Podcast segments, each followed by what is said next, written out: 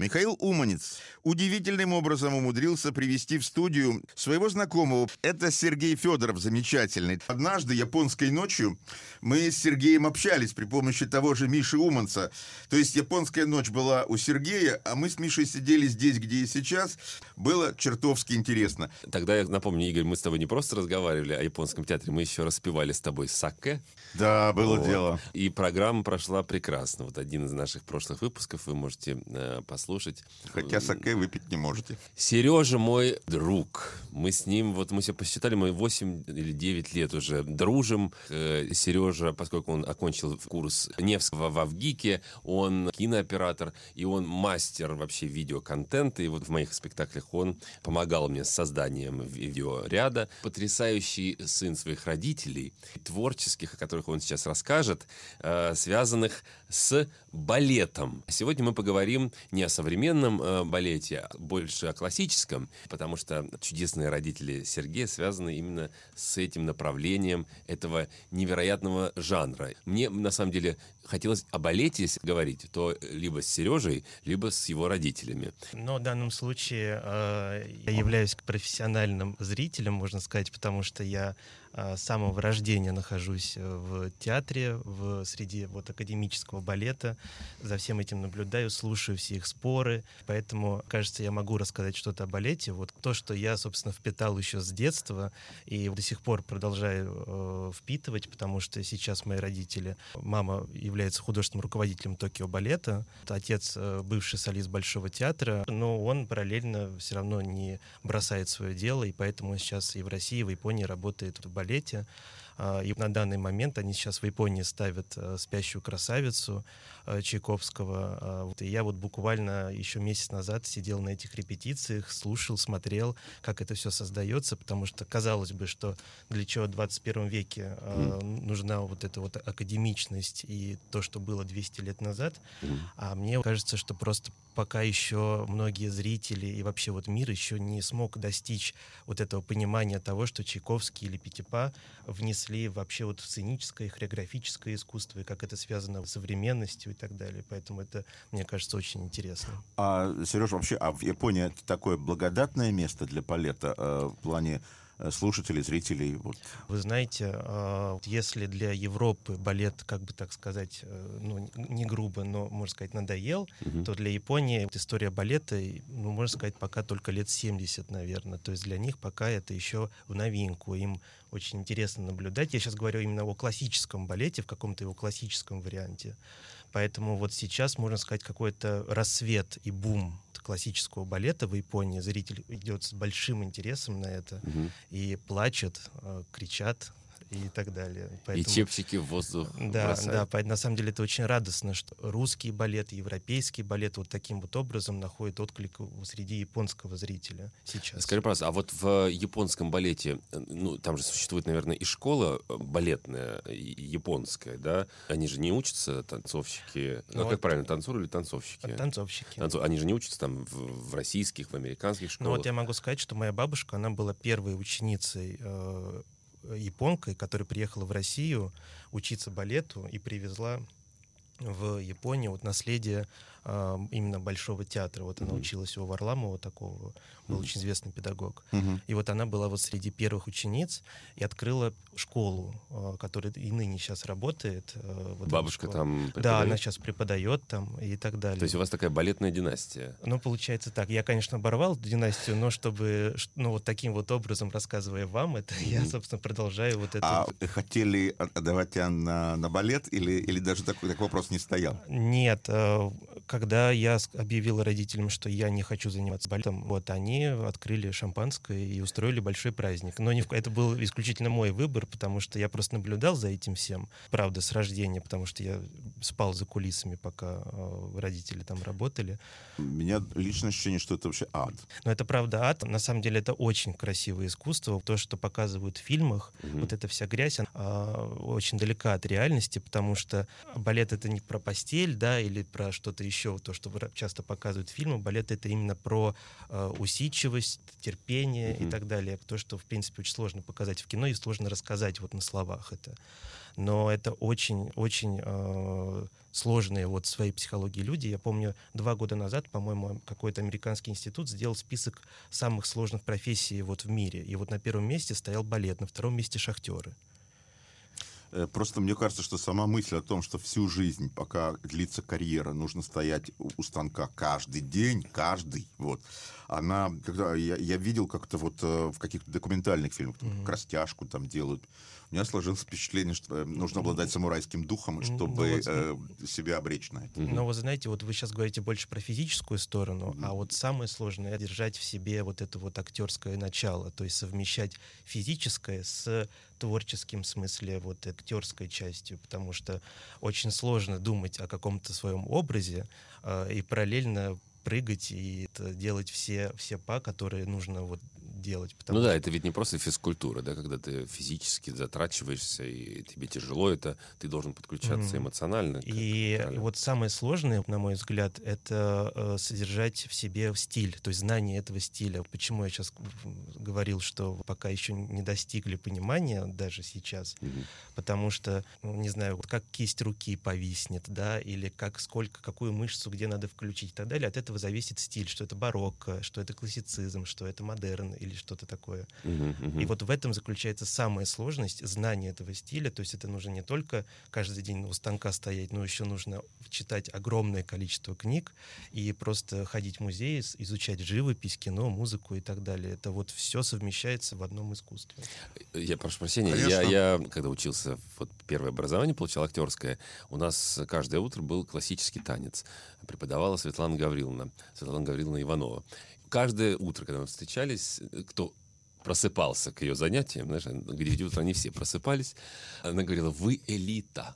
Она нас заряжала. Бывало смешные какие-то фразочки. Что-то как цветок в проруби. Она часто ко мне обращалась с этой фразой. Или она говорила, у Михаила бровь вот так, типа приподнятая показывала. Поэтому он делает вот так рукой. Однажды, ну, бывало такое, ну, мы студенты бедные, ничего у нас не лосин, ничего там лосин надевать. И она принесла э, моему однокурснику лосины, э, но с начесом. Такие, знаешь, это как оренбургский пуховый платок, только вот сшитый из этого платка лосины. И он как бы ходил-ходил, и потом перестал ходить. И вот она его однажды встречает, под 80 лет она ездила на машине, она периодически кого-то из нас выдергивала, чтобы помогли ей припарковаться там в сугробе возле ГИТИСа. Она там приходила с двумя большими сумками, в одной термос, в другой там еще что-то. И она, она однажды подошла к однокурснику, уже прошло полгода, уже Э, уже зима началась, и она к нему говорит, кому она лосины эти отдала с начесом, она говорит, Сереж, стало холодать. намекнула. Намекнула. И вот она говорила все время, вы, вы элита. Или она кому-то могла сказать, ты какой-то расслаб, но у тебя высокий гипертонус. У меня вопрос. В японской школе, потому что я часто видел документальные фильмы про балет про то, как известные педагоги, э, балетмейстеры, жестко, э, порой э, казалось со стороны грубо, с, с танцовщиками балета обращались, ну, учили их. И я вспоминаю, такая есть картина у Дега, урок танцев, где там балерины и дядька с палкой стоит, с дрын, не палка, а дрын. И ты думаешь, он этим дрыном их там бьет по голове. Вот как вот э, вообще в японской культуре, я имею в виду, когда вот твоя бабушка перенесла эту культуру из русского, э, из русской балетной школы в Японию, и вообще ты наверняка знаешь, как в балетной школе русской ведут вот эти занятия. Ну, сейчас одна ремарка, что это вот ДГ, это палка не чтобы бить, а так как не было раньше фортепиано, они ритм этим отбивали. И, а, и, все не так драматично. Да, да все, все намного проще. И на самом деле э, я могу сказать, что но вот эти все мифы, что э, в балете очень жестко бьют и так далее, это какие-то единичные случаи, потому что на самом деле это все про разговоры, это все вот про какое-то вот отношение между педагогом и учениками. То есть на самом деле все намного красивее, чем, чем описывается вот часто mm-hmm. в кино или там э, в журналах и так далее. То, что мне бабушка рассказывала, самое сложное, вот что пришлось ломать в сознании японских э, детей, и я думаю, что она в своем сознании тоже это ломала, попав вот в русский театр. Вы помните, что когда мы в прошлый раз с вами говорили про японский театр, Да. да, что японский театр это все про а, плоскость, это вот все пространство в 2D. То есть понятие объема там не существует. И поэтому, видимо, это тоже физиологии э, японских детей это все заложено, что им непонятно, что, что такое сделать объем в танце.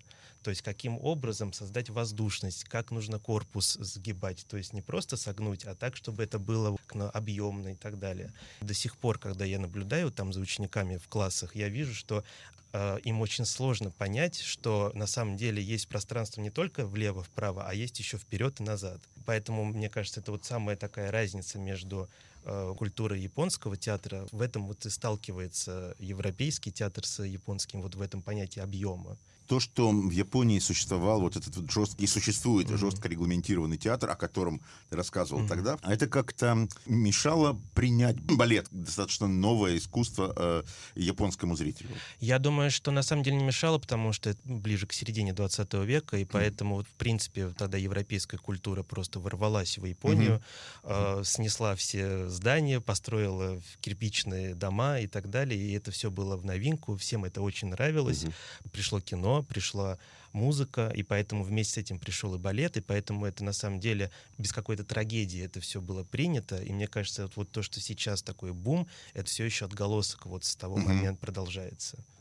Скажи, пожалуйста, а вот, э, ну, поскольку твоя мама является художественным руководителем Токио балета, она как художественный руководитель, у нее же есть программа худрука, как она выстроила ее, на чем она основана? Она является худруком Токио балета. Токио балет это старейший труп, э, вот, ну, я имею в виду старейший, понятно, что в масштабах Европы это не так старо, да, но в масштабах японского балета это самый старый труп, 60 лет. А, и вот моя бабушка, она являлась первой балериной в Токио балете. То есть Токио балет начался вот как раз с русского наследия э, балета, и поэтому, когда открыли этот, эту труппу, они назвались э, именем Чайковского. И спустя время Токио балет стал э, заниматься Бежаром, Ноймайером, то есть какими-то более современными э, немецкими, французскими хореографами, и постепенно Чайковский ушел. Хотя имя Чайковского оставалось вот за этой труппой.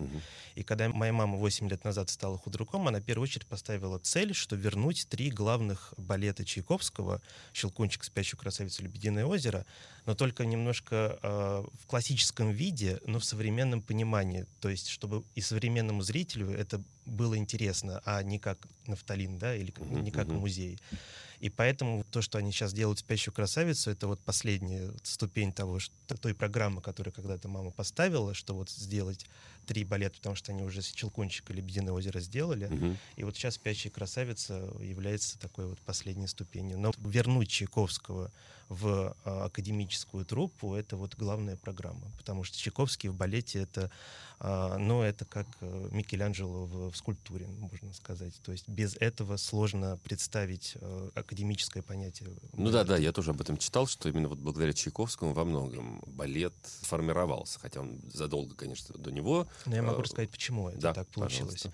Потому что даже если в Википедии посмотреть, то там, к сожалению, отсутствует главное имя. Ну, это может быть мой взгляд, но хотя мы это тоже обсуждали. А, Есть такой композитор Дольф Адан. Он а, написал а, Да, Жизель. Жизель, это даже да. я знаю, да. Да, на самом деле это ключевое имя в балете, потому что он просто изменил понятие балета. Он сделал из такой увеселительной программы или из остросюжетных каких-то историй, он сделал очень глубокий, наполненный символизмом э, спектакль и очень сильно повлиял на Чайковского. То есть Чайковский до этого он не любил балет, он считал, что балет это что-то очень такое низкое и ширпотребное, то есть куда ходят какие-то мужики с усами посмотреть на красивых балерин. Но когда он услышал Адана и услышал Жизель, то, что он сделал, а, ну, что конкретно сделал Адан? Он взял персонажа, привязал к нему конкретную тему, и, допустим, когда а, главный персонаж, влюбленный в, э, в Жизель, да, в героиню, а, если раньше вот эта тема появлялась с появлением персонажа, то теперь, когда принц думает о Жизеле, звучит эта тема. То есть музыка, получается, олицетворяет его мысли. Мгм. А Дан это внес. И Чайковского это очень сильно вдохновило, и он понял, что, ага, может быть, все намного сложнее, можно вот глубже войти. Вот именно не конкретный появился персонаж, появилась тема, да, Мгм. музыкальная, а именно, что персонаж подумал, он почувствовал, и вот тема появилась. То есть это как бы параллельное действие с музыкой. И Чайковский это все усложнил, потому что он внес понятие симфонической музыки в балет. То есть это не просто когда унца, унца, унца, унца и удобно всем танцевать, а когда это именно скрипка или э, духовые инструменты как-то вот друг с другом общаются, и э, артисты должны именно исполнять эту музыку, то есть не просто под какой-то такт или ой, не под какой-то ритм или аккомпанемент, да, а именно мелодичную часть. То есть, естественно, для артиста балета это очень сложно, но зато это вот стало глубже, это стало понятнее э, в смысле как бы вот такое вот искусство получилось на сцене. Поэтому Чайковский он он гений. Да. А вот такой у меня вопрос. Ну, понятно, родители твои э, связаны с балетом, но а, еще и твой крестный отец Владимир Васильев. Вот он, он не прививал к тебе, ну, не хотелось ли ему, чтобы ты тоже стал... э, Я думаю, что и мои родители, и мой крестный папа Володя Васильев, они привили во мне только не любовь к балету, только благодаря им я сказал, что я не хочу заниматься балетом, потому что они мне рассказали и показали все самое сложное и плохое, что Ну вот что балете. сложное, что там плохого, что сложного? Вот, э, Но на самом деле... то, что вот показывают в фильмах, э, там «Черный лебедь», да, «Черный Да. лебедь» называется? Да. Да, Дарнов- Ароновский, да. Да. да. Что там пугающего? Пугающее — это только то, что жизнь артиста балета, она заканчивается очень рано. И то есть все время нужно торопиться. То есть нету времени обдумать или как-то понять, а нужно ли, не нужно ли. Мгм. Вот отведено время с какого-то момента, вот с момента выхода на сцену, да, до там 39 лет, дай бог, ну, вообще 35 обычно. Мгм. И все. Мгм. И я вот сейчас тоже наблюдаю, допустим, э, артисты вот у маминой трупы, и я вижу, как они торопятся. То есть они не живут жизнь, они, они торопятся, потому что понимают, что поживу потом. Вот Это драма, сейчас. Сереж, для них. Я считаю, что это для них драма. То есть я с ними общаюсь, я понимаю, что а, они не могут жить э, вот эту вот какую-то молодость или юность. Они полностью тратят это на сцену, Мгм. и на самом деле меня это больше всего пугало. То есть я понимал, что... Но я это увидел, и мне этого Мгм. достаточно. Поэтому я... Но я не хотел торопиться вот таким вот образом. Но для кого-то это очень важно, и я поэтому очень уважаю эти чувства. Мгм. Но я считаю, что это правда самая страшная часть, что вот отведена вот это... Ну, правда, как вот сравнивают с бабочками, да? Мгм. Это так и есть. И самый жестокий момент — это осознание артиста, что, ага, кажется, я все. И хороший артист, вот, допустим, Володя Васильев, да, или Катя Максим, или Плесецкая, да, или есть много японских артистов, там, Дан Цукамото, вот, современные, они умные, и они понимают, что, ага, я уже не выдерживаю, значит, мне надо перейти на характерные роли. Они начинают играть уже злодеев там или каких-нибудь стариков и так далее. Мгм. То есть они уже переходят стопроцентно на актерские какие-то задачи. Но ведь есть люди, которые хотят именно танцевать, а им уже там 40 лет. И что делать? И самое страшное, когда зритель начинает выгонять уже со сцены. И что дальше делать? То есть как бы, очень у многих нет вот этот экзистенциальный момент, что мне дальше делать, они вот сталкиваются. И это самая жестокая часть э, балета, мне кажется, потому что люди, правда, отдают всю свою жизнь этому, они отказываются от личной жизни, Мгм. Мгм. от любых удовольствий. Они получают удовольствие вот этого, от этого страдания, а потом просто их жизнь сталкивается с понятием возраста, и все. Поэтому это, мне кажется, самая такая драма. Ну вот любопытно, а, у меня моя однокурсница в магистратуре на продюсерском факультете, сейчас она уже уехала в другую страну, а э, когда мы учились там несколько лет назад, Оля Смирнова, а, и она примом балерина Большого театра. Вот эта сосредоточенность ее все время, она находила время приходить на лекции, смотреть все, слушать, но вот это вот внутреннее Потому что она вот здесь, здесь на лекции, а потом она идет уже э, и играть спектакли. И в драматических артистах не всегда такое есть. По ней видно, что она собрана. Ну да, с это все, конечно, это про дисциплину, но это какая-то дисциплина другого уровня, потому что люди не не знают другой жизни, они не хотят знать, потому что вот есть только вот сцена, есть только балет, и все, больше Мгм. ничего не знаю. Допустим, Володя Васильев, он этим и гениален, потому что он мог и танцевать, и рисовать, и, и стихи писать, и купаться на даче в снегирях в речке Истра, с собаками гулять, готовить. Ну, то есть он это все совмещал. И еще с друзьями выпивать. Что, Что сейчас. кажется уже, Да, так сказать, про но вот, он, да. вот ему сейчас 85, по-моему, или 84. Мгм, мгм. Он до сих пор танцует. Он сейчас ставит в Казани или где-то еще. Он рисует, он пишет стихи, он купается в речке и выпивает с друзьями. Ну, то есть, это, вот это вот, по-моему, идеальный какой-то вот образ э, жизни балетного Но человека. он такой один. Но он такой один, да. Вообще у меня вот про- проект библиотечника, о котором мы уже не раз э, рассказывали, и у, у меня была давно идея и э, с Сережиным папой сделать э, тоже библиотечник про балет, потому что у Сережиного папы, когда мы собирались вместе в Москве, разговаривали, выпивали э, водку с пивом, чтобы помягче было. Замечательная история. Вообще, ну, балет же, понятно, что э, гастролировал по всему миру, в отличие от драматических, да, балет и цирк. Вот эти вот истории, ну, может быть, ты сейчас расскажешь, может, ты вспомнишь э, какие-то интересные, как вообще чувствовали себя балетные артисты на гастролях, э, чем это отличается там от гастролей, может быть, драматических. Я тебе скажу, чем отличается, да, ну, после того, как ты мне расскажешь про балетных, если я узнаю. Нет, ну на самом деле все байки, я думаю, что когда-нибудь папа все-таки появится на этой передаче и расскажет сам, потому что это правда, это то, что надо слушать с первых уст. Но единственное, что я могу сказать, а, что вот если обобщать все их истории, это, конечно, все про страх, потому что они очень боялись, потому что они за границей, а, за ними следили, и это все очень было жестко. А, И все время кто-то вот там подглядывает, следят, какие пластинки они покупают домой. Вот я помню, что какую-то он мне историю рассказывал, что они им выдавали чуть ли не собрание у Фурцевой, они сидели, и им э, сказали, вот вам такие-то пластинки с советской музыкой дадут, что вы там их там как-то кому-то вручили, а они никому не вручали, они покупали иностранные пластинки, Ну да, засовывали, в, ко- засовывали в конверты. Они, он, он покупал Хулио Иглезиас, засовывал это в э, пластинки Чайковского и такой весь чистенький. Ни при чем. Ну, любопытно. Да. Спасибо Петру Ильичу. Да, да, да. Ну, на самом деле, Петр Ильич вот так спасает э, многие поколения. Нет, правда, это на самом деле очень страшная история. То есть это все очень смешно, если так слушать. Но на самом деле э, очень страшная история, потому что они такие были одни. Они были первые, они привозили балет в Филиппины, например, да, или Новую Зеландию. То есть они объехали весь мир таким образом. То есть там, где, в принципе, очень сложно. Они всю Африку объехали. Куда не ступала прежде нога. Да, сказать, нога балетного человека. Вот. Они это все привозили. Это же очень страшно, какая реакция будет на Мгм. все это. Ну, я так понимаю, что реакция была хорошая. Мгм. Вот, но все равно это вот все про такой страх, потому что это действительно первооткрыватели в этих вот странах, где нет такой понятия европейской культуры. А ты помнишь, например, я просто вспоминаю, вот у меня была э, одноклассница, э, ее папа был капитаном дальнего плавания. И когда мы приходили к ней домой, ну это было, во-первых, все было увешано какими-то высушенными рыбами, какими-то колючими морскими зв- звездами. Я впервые попробовал жевательную резинку. Вот что-то папа твой привозил, что-то такое невероятно. Ну, нет, ну понятно, что ты родился в Японии.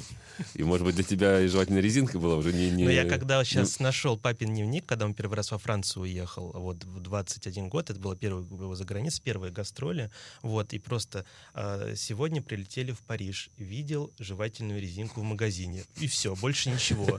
И, в принципе, на этом заканчиваются все заметки о Париже.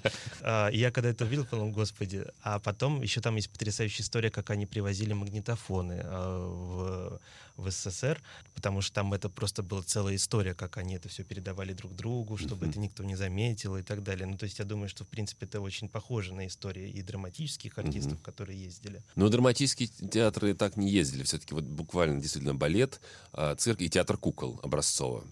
Всем понятное искусство. А Что сказать о балете? Вернусь вот в свою магистратуру. У меня замечательный педагог. Мне преподавал продюсерство Сергей Данилян. Это известный балетный продюсер, который э, уехал в Америку в, в начале 90-х и долгое время работал с Эйфманом, э, с Вишневой. Он рассказывал о том, как вот он понял, прежде чем уехать, он был главным администратором в театре Линком. То есть в тот момент, когда Линком был ну, на пике. Машину можно было купить за билет. Ну так, грубо да, говоря. Он уехал и, не зная языка, он приехал в Нью-Йорк и подумал, что привезу-ка я оперу из Большого театра. на гастроли. Продал квартиру на чистых прудах, купил всем там билеты э, артистам Большого театра, оперу. А билеты на оперу никто не купил. И он прогорел. И вот он начал крутить там, говорит, что можно, что можно привести. Он понял, что вот балет — искусство абсолютно универсальное, да, которое конвертируется, ты можешь в любой стране его показывать, оно будет понятно. Мы с тобой сегодня днем, когда обсуждали, вот, э, ты говорил, что это, это же не просто пантомима, да, это не просто физкультура, это умение выразить жестом. Да, это, конечно, в первую очередь балет — это не про не то, что там «я тебя люблю», и поэтому надо показать на человека, на себя и на сердце, да, условно mm-hmm. говоря. Это каждый дурак поймет. Вот. Но балет это все намного тоньше, потому что все взято из живописи. Вот эти все жесты, они все очень символичные, очень парадоксальные, и каждый может по-своему интерпретировать. И мне кажется, что, в принципе, зритель 20 века, который вырос на кино, угу. для них почему вот балет так ближе стал? Потому что все стало восприниматься именно зрительным образом, то есть все стало считываться не э, ушами, а именно глазами. И вот э, я считаю, что это очень все связано, потому что, например, вот там вот в той же Жизеле uh-huh. есть потрясающая сцена, когда э, во втором акте главный герой пришел на кладбище к, к Жизеле, да, которая умерла из-за его предательства и из-за него умерла. Uh-huh. И он пришел, чтобы раскаяться, и появляется ее дух, и он лежит, вот так вот поднимает руку вверх к ней, прося у нее прощения, а она встает сзади и вот такой, таким вот образом делает как бы круг вокруг э, его руки, угу. и получается крест.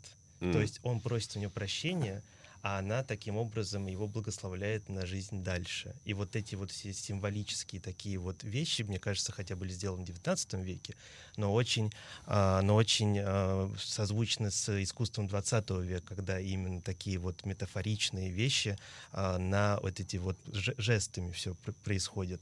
Поэтому мне кажется, что именно балет, он ну, опережал вот твое время так, э, деталями. Угу. Это очень, мне кажется, глубоко просто вот само по себе. Сереж, а вот э, внутри театра, которым э, ваш мама руководит, э, там Чайковский, э, понятно, если там место э, современному танцу, э, вообще удается объединить э, каким-то образом вот эти современные постановки, или все-таки классика преобладает, потому что Э, ну, Япония, может быть, еще не готова, я не знаю, так сказать, к вот этим постановкам э, модернистским. А все чередуется. То есть обязательно после классики идет современные постановки. Но я имею в виду современные, это сейчас Бежары, но и Майера, это вот 20 uh-huh, век, uh-huh. и иногда из 21 века, но на, на самом деле просто очень мало сейчас э, есть постановщиков, которые могут охватить пространство большое, именно балетные сцены, а, в Японии в данном случае. И поэтому сейчас, э, ну вот Бежар, например, он очень был связан с Токио балетом, Морис Бежар.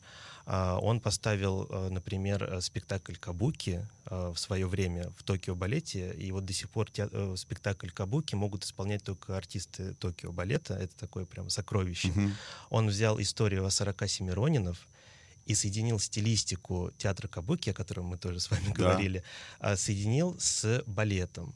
И это такой эксперимент, который и сейчас, вот они четыре года назад привозили этот спектакль в Милан и в Вену, и э, вот австрийский зритель, итальянский зритель первый раз увидел Кабуки тогда, и они все вот в один голос сказали, что хоть постановка и 80-х годов, но она, по-моему, про сейчас, и только сейчас может быть понятно, потому что когда вот сейчас азиатская культура вот так вот э, вошла в какие-то вот массы mm-hmm. и заинтересованность mm-hmm. обычного зрителя, да, но это очень интересный спектакль, вот именно соединением таких вещей, и вот Бежар с точки зрения французского своего такого вот хореографического сознания mm-hmm. и любви к японской культуре, и любви к индийской культуре, а, он это все объединил вот в такую потрясающую постановку, если вот э, в интернете интернете просто очень много есть записей этой постановки. А твоя мама танцевала в этом Да, балете? моя мама была вот среди, первых, среди первых вот этих mm-hmm. исполнителей. Причем они взяли не только а, сценическую какую-то вот стилистику, они еще взяли традицию театра Кабуки в, вот, в этот спектакль. Я вот как раз Миша сегодня рассказывал, что в Кабуки есть очень строгая традиция, что перед исполнением любого спектакля актер должен пойти на кладбище своего героя, где, ну, потому что все на реальных э, событиях все mm-hmm. основано, и поэтому есть кладбище, где похоронены вот эти персонажи, о, о которых пьеса. Они должны пойти поклониться, получить разрешение от духов на исполнение той или иной роли. И поэтому артисты Токио балета, уважая вот эту традицию, они тоже перед исполнением всегда ходят э, на кладбище. Вот когда они ездили сейчас в Европу, а, они тоже ходили на кладбище и получали разрешение у духов э, на исполнение вот э, не в Японии, а в Вене и в Милане. Господи, кайф какой, да. А, Сереж, а вот э, появились э, японские авторы, композиторы, авторы, например, балетов? Вот есть Тору Такимицу, mm-hmm. э, ну тоже 20 век, он на самом деле очень известен и в кино, он Курасавы писал музыку и так далее. А после этого, после него такого, ну такого масштаба больше не появлялись. Хорошо, а в какой момент, а, Сереж, ты понял, что ты не будешь солистом балета? А как ты понял, чем ты будешь заниматься? И вот э, сформировал. На самом деле все очень просто. Э, я знал только о балете, я знал только мир балета и больше ничего, но я не хотел заниматься балетом. И единственную отдушину, где я нашел, это было кино, потому что, на мой взгляд, кино и балет просто связаны э, ближе, чем любое другое искусство, потому что это кино тоже интернациональное, но я сейчас в данном случае имею кино такое, которое ну, ближе к немому кино, да, которое вот может рассказывать без слов какие-то истории. Поэтому я нашел какую-то отдушину именно в кино, поэтому сейчас э, пытаюсь переносить вот это наследие именно какого-то балетного понимания э, мира в кино, потому что это, правда, все очень связано. А это фильмы какого свойства? Это художественные, документальные? А... Это может быть и в художественном документальном, я поэтому, собственно, и ушел на операторский, потому что вот язык камеры, язык света, вот оно позволяет рассказывать истории вот через через вот подобные рода жесты, mm-hmm. да, через стилистику и так далее. Поэтому... Есть в интернете, можно что-то найти из... Э...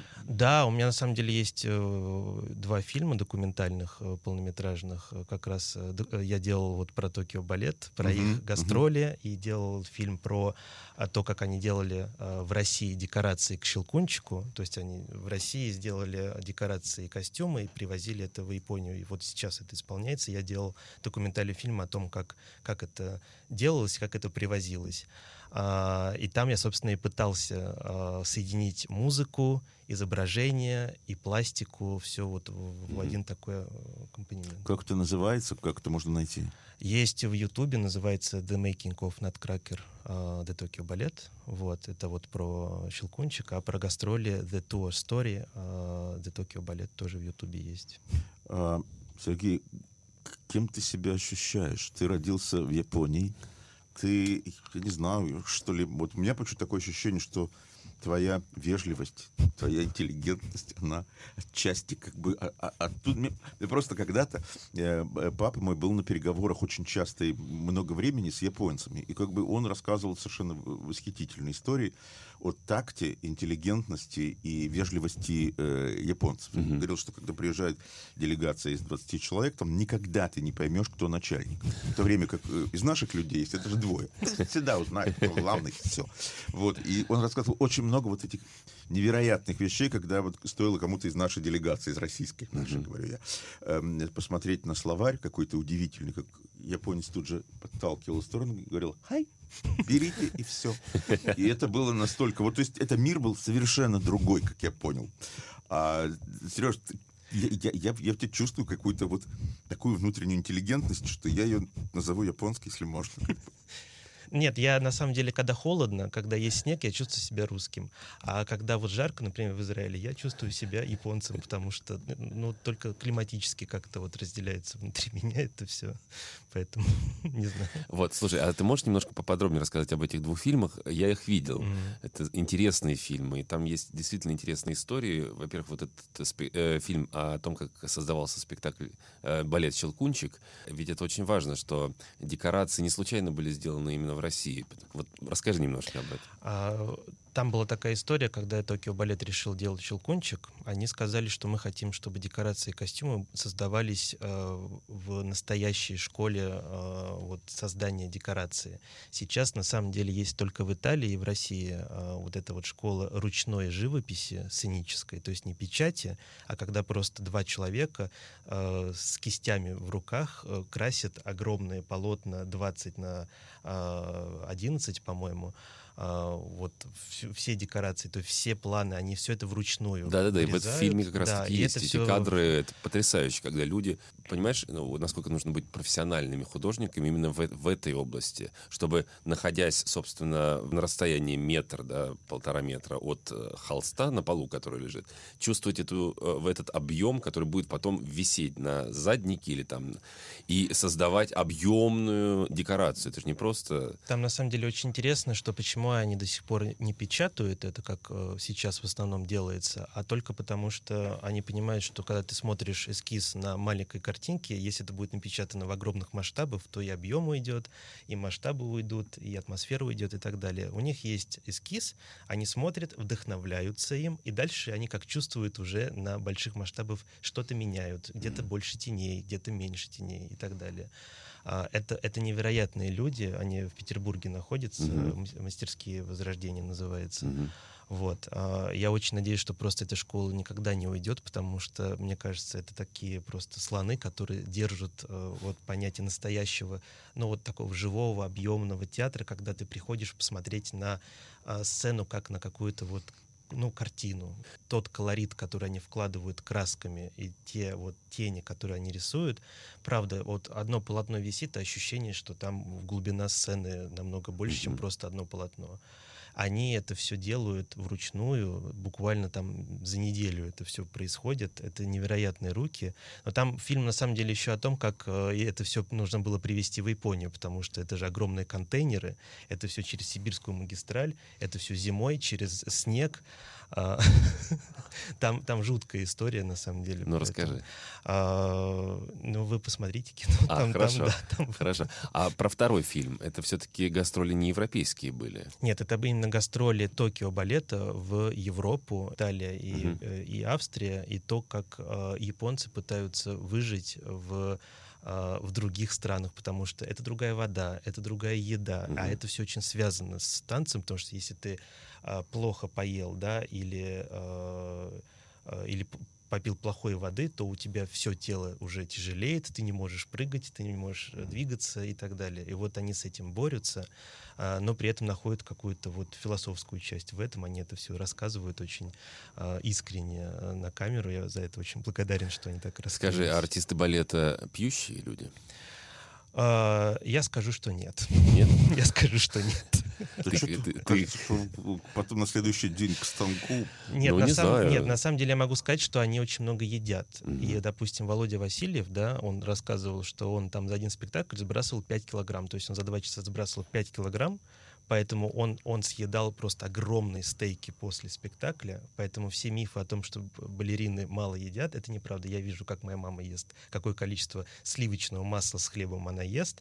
При Ой, этом да у нее фигура при этом идеальная. да, а, это все правда. Ми- такие мифы, что балетные мало едят, Мгм. они едят очень много, но очень правильно. Они едят по расписанию, Мгм. они понимают свое тело как никто другой, они Мгм. понимают, что нужно сейчас телу, Мгм. какие продукты и так далее.